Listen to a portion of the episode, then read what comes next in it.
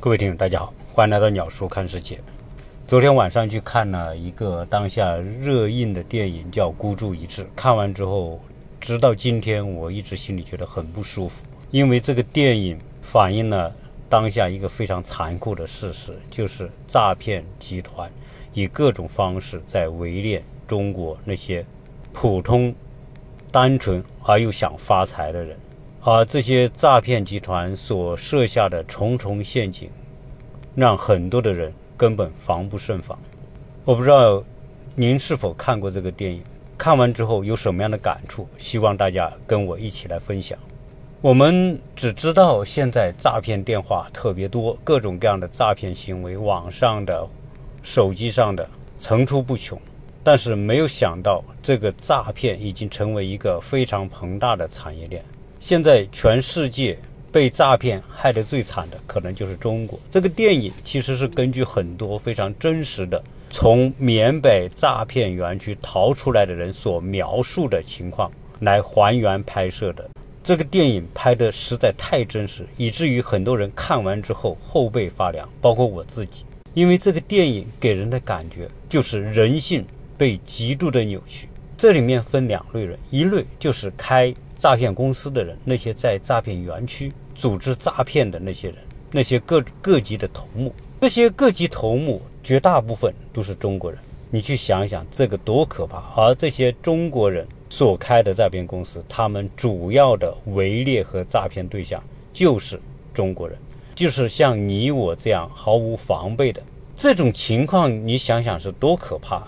就如同在森林里面狩猎，那些狩猎的人。他们可能设下重重的陷阱，拿高倍的望远镜在盯着你，你的一举一动都在他们的监视之下。当他们要瞄准你的头，扣下扳机的时候，你几乎逃无可逃，因为我们这些人都是在明处，而这些诈骗分子都是躲藏在暗处，甚至有很多是躲在境外。在这些园区，你不要指望说他会有正常的思维，很多人。是被骗到园区里面的。这个电影里面非常真实的反映了当初很多狂妄的年轻人认为自己遭受不公的待遇，希望自己可以到国外去闯出一片天空，来证明给原来的公司看我是牛逼的，而你没有把我当人才。这种内心的怀才不遇，正好让他们钻进了诈骗集团所设下的陷阱。这些人很多都是理工男，都是。涉世未深的人，当他们被掳到诈骗集团里面之后，就失去了人生的自由。当初他们也想反抗，也想抗拒，也不想去诈骗，但是进了那样一个环境，就身不由己。不是你不想干的问题，是你不想干，别人会惩罚你，打得你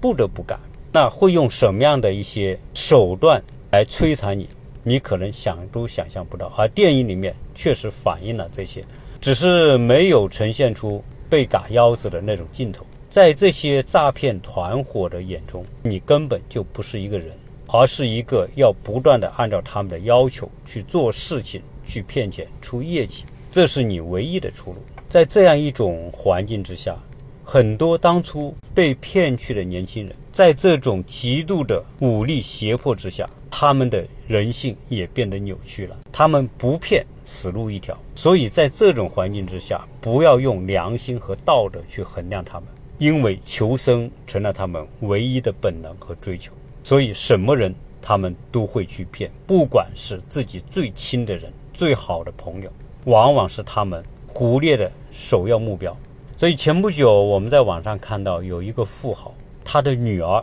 竟然也被骗到了诈骗园区。这个富豪不是一般的富豪，是非常有钱的富豪。按理来说不至于啊，富豪的女儿又不缺钱，所以也不太容易被骗。但是所谓防不胜防的就是这个女儿不是被别人骗，是被他的姑妈，也就是他爸爸的妹妹给骗进去的。那他爸爸的妹妹为什么会被骗进诈骗园区呢？是因为这个妹妹的闺蜜。往往向他发出橄榄枝，邀请他去某某地方旅游，机票、商务舱都给你买好，酒店什么都给你安排好，根本都不用你考虑。而这个人唯一想的就是这是我的闺蜜，她不可能骗我。在她的思想里面，根本就没有想象到这是一个骗局。就是这样一个情况，这个富豪的妹妹被骗到了诈骗园区，落入到了诈骗团伙手里之后，就由不得你了。你必须把新的人给他骗进来，不骗就打你、惩罚你、摧残你，让你做水牢，放毒蛇去咬你。所以在这种情况之下，富豪的妹妹她唯一的愿望就是求生，只要能求生，什么事情她都能去做。所以她就去邀请她的侄女去玩去旅游。那你想想，这个姑妈发出的邀请，你觉得你会怀疑吗？我想我们有多少的听友，当真的你最亲的人跟你说，哎，现在假期了，你你来玩吧，我都给你安排好了，很可能你就冲着这份亲情你就去了。结果你不会知道，这个富豪的女儿进去之后就再也出不来。然后诈骗团伙就拍视频、打电话给这个富豪：“你是要钱还是要人？你要人，赶紧拿钱来。”所以富豪一百万、两百万、五百万、一千万钱打进去，人还是不会放出来的。既然你的钱那么好榨，我为什么不榨榨干为止？所以富豪知道这种情况，给钱肯定解决不了问题，因此他最后改变方法，通过和诈骗团伙在缅北那些所谓的家族有关系的人，找到内部关系，谈好解救的方案，最后才把这个女儿和和自己的妹妹一起被解救出来，总共前后花了，据说七千多万。我想这个例子足以让你相信，任何人都有可能被骗到诈骗园区。不要说你多精明，你多能干，你多警惕，因为人总会有你的致命的盲点，不可能考虑到的地方。所以这个电影一播出之后，你去想想，你还敢去东南亚吗？因为在很多人的心目当中，什么缅甸、泰国、马来西亚。菲律宾这些都属于东南亚的国家，而最近我在网上看到很多的视频，会发现很多的人真的是通过泰国被劫持到了缅北去的。所以现在你说去旅游，那提到缅甸，那就叫人间地狱的感觉，而泰国就是走向人间地狱的通道。所以在这样一种恐怖的联想之下，谁还敢去东南亚？我曾经在美国的南方，大家知道，美国南方是有曾经的种植园、奴隶主庄园，在那些庄园里面是奴隶主和奴隶的关系，在那些庄园里面工作的都是黑人奴隶。关于奴隶制这个事情，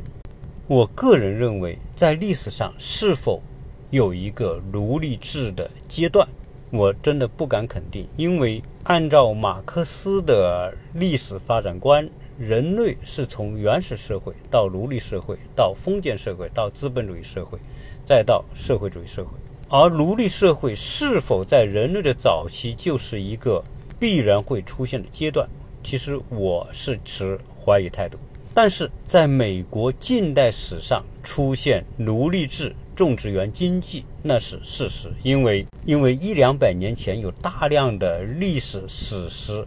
和相关的证据可以证明，在美国种植园的奴隶制经济是存在的。所以那个年代在庄园里面工作的那些黑人就是奴隶，他们没有自己的自由，他们必须按照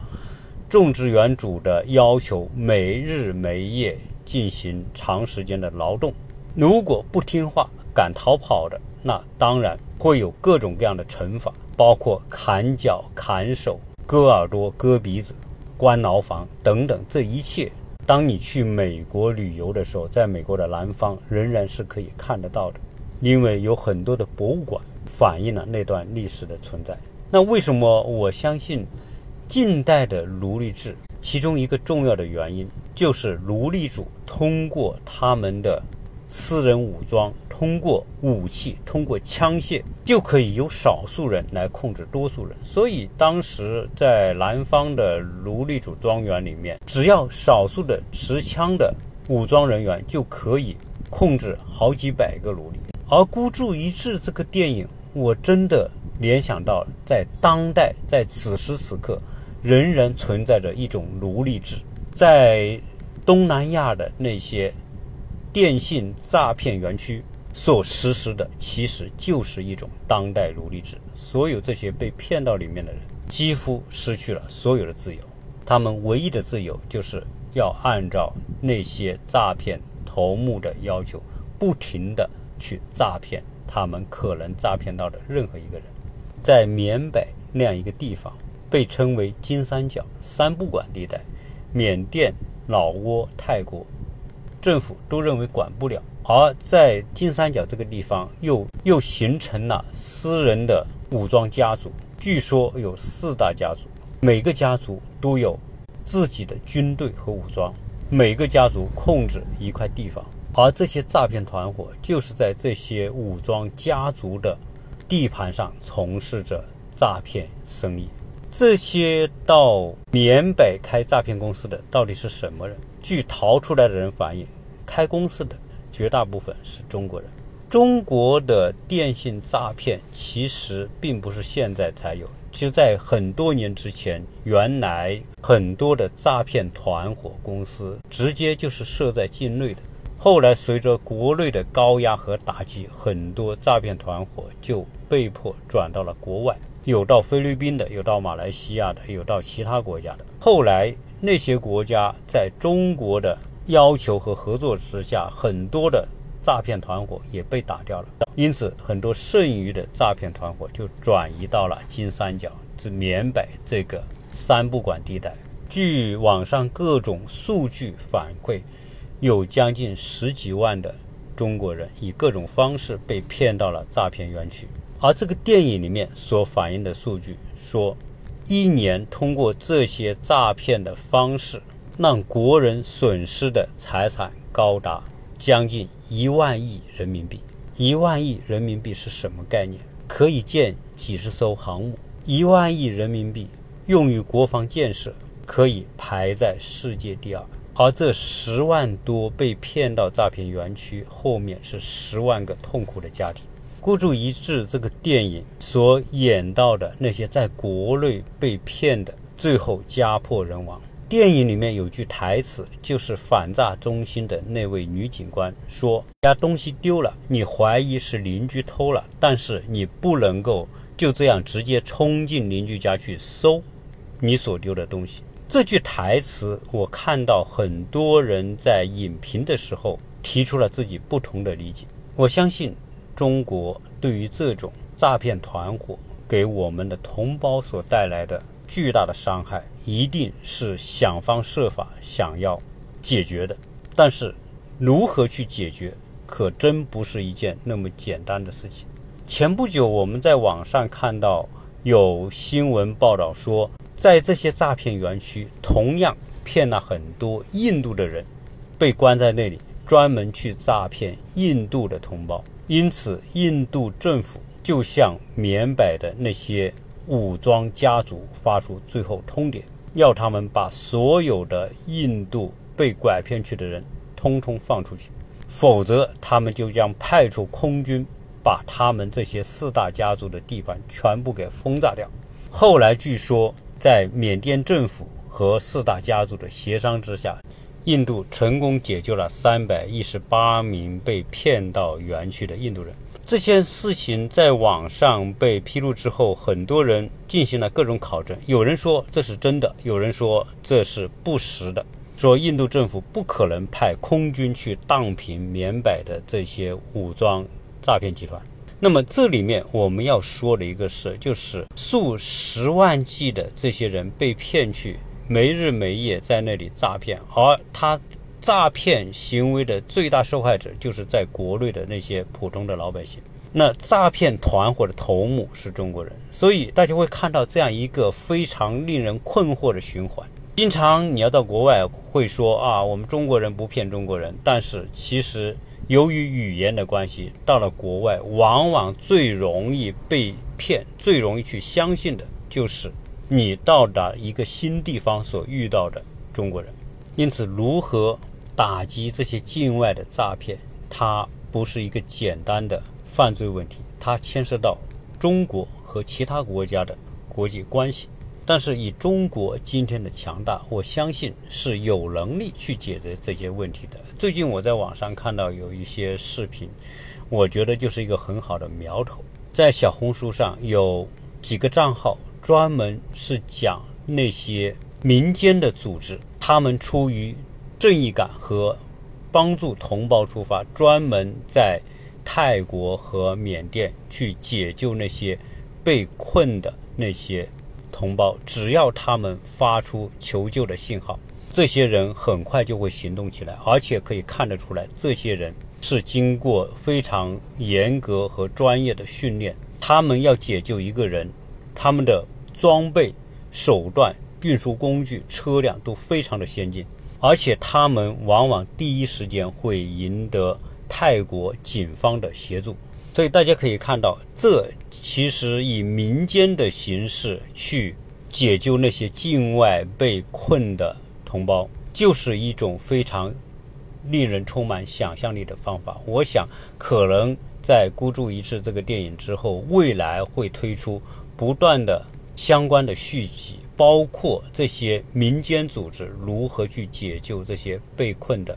中国同胞。在中国的历史上，中国人民志愿军就是一种非官方的形式，因为那些去的人是志愿者。我们会看到，在俄乌的冲突当中，在乌克兰那边有很多来自于欧美国家的所谓的雇佣兵。其实这些雇佣兵也是一种非官方背景的武装介入的方式。美国有一种公司叫黑石集团。就是专门输出保安服务的。当然，我们看到俄罗斯还有一个集团叫瓦格纳，这些都不是官方背景的力量。所以，其实中国要解决这种境外的诈骗力量，其实有很多的方式可以不通过官方的渠道就可以给它顺利的解决。因为我们从那些园区跑出来的人所谈的那些情况来看。在那些诈骗园区，虽然有些人有枪支，有一些武装人员，其实人并不多。他们就是用现代的武装手段去挟持那些被骗的人。所以，在一个园区里面，可能十几个持枪人员就可以控制几百上千的人。因为这些诈骗园区不仅仅你要面对这十几二十个持枪的人员、保安人员。你还要面对外面的那些四大家族，那每个家族后面都有几千上万的武装力量，要对付那些缅甸的武装力量，你如果没有足够专业化的军事力量，你要去解救那么多的人是不太容易的。所以，我相信在解救这些被骗的人员事情上，一定能够找到。可行的办法，而且不一定要通过官方的途径和背景。中国今天这么强大，这个问题，我相信很多人都有巨大的期待。这个问题解决的漂亮，会令到民众对我们的国家充满信心、充满自豪、充满着安全感。作为一个中国人，那些犯罪团伙不敢惹，那是一种真正地位的体现。到目前为止，我没有看到说在诈骗园区是不是有专门针对美国的诈骗，也就是说有没有美国人被骗到那些园区，然后专门去诈骗他们美国同胞的。我想，由于文化的不同，美国人这种诈骗可能不会像中国这种亲情至上的社会文化环境之下那么容易上当。而且加上美国出于国家尊严的考虑，如果出现这种情况，我相信美国肯定不会袖手旁观。这些诈骗团伙在缅北，出于地理位置的原因，可能也更容易把一些中国的同胞骗到东南亚去。孤注一掷这个电影，当然最后它的结局是中国和东南亚的。其他的国家联合一致行动，扫平了那个诈骗公司，把那些头目也给抓了。被骗的人也给解救回来了。但是在这个诈骗体系当中，诈骗公司只是他下面的一个具体执行的窝点，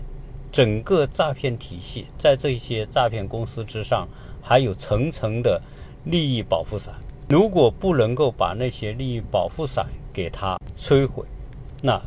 缅北的诈骗肯定不可能彻底的铲除。那在今天节目的最后，跟大家分享一个视频的内容。这个视频内容是说，现在的诈骗往往不是陌生人的诈骗，而是要防备那些你最信任的人。有可能是你的同学，有可能是你网上玩游戏的网友，有可能是你的闺蜜，甚至有可能是你的好兄弟向你发出的邀请。现在在很多地方，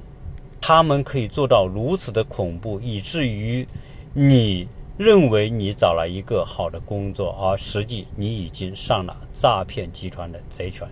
据说，在很多的城市就会出现一些这样的公司，这些公司可能是做销售的，然后招进去的人进行培训，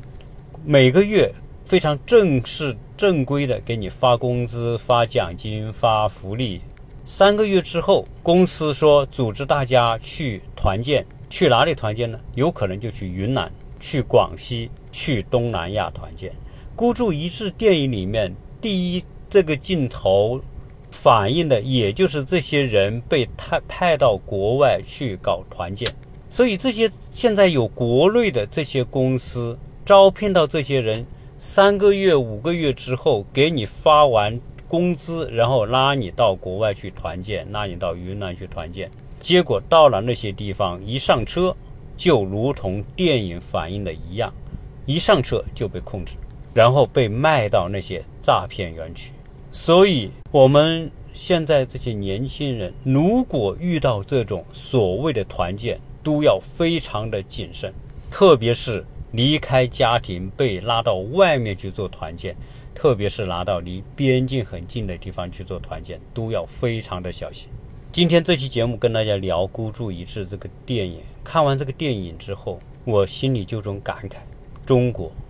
应该是全世界最安全的地方。想想那些被骗到诈骗园区的人，他们被沦为当代的奴隶，别人可以随时剥夺他的生命，而我们现在在国内有着最好、最安全的环境。其实，相比之下，这是一种幸福。希望大家在听完节目之后，多多的留言分享。如果留言分享超过五十条，鸟叔会加快对节目的更新。也希望你关注鸟叔看世界，分享我的节目，谢谢大家。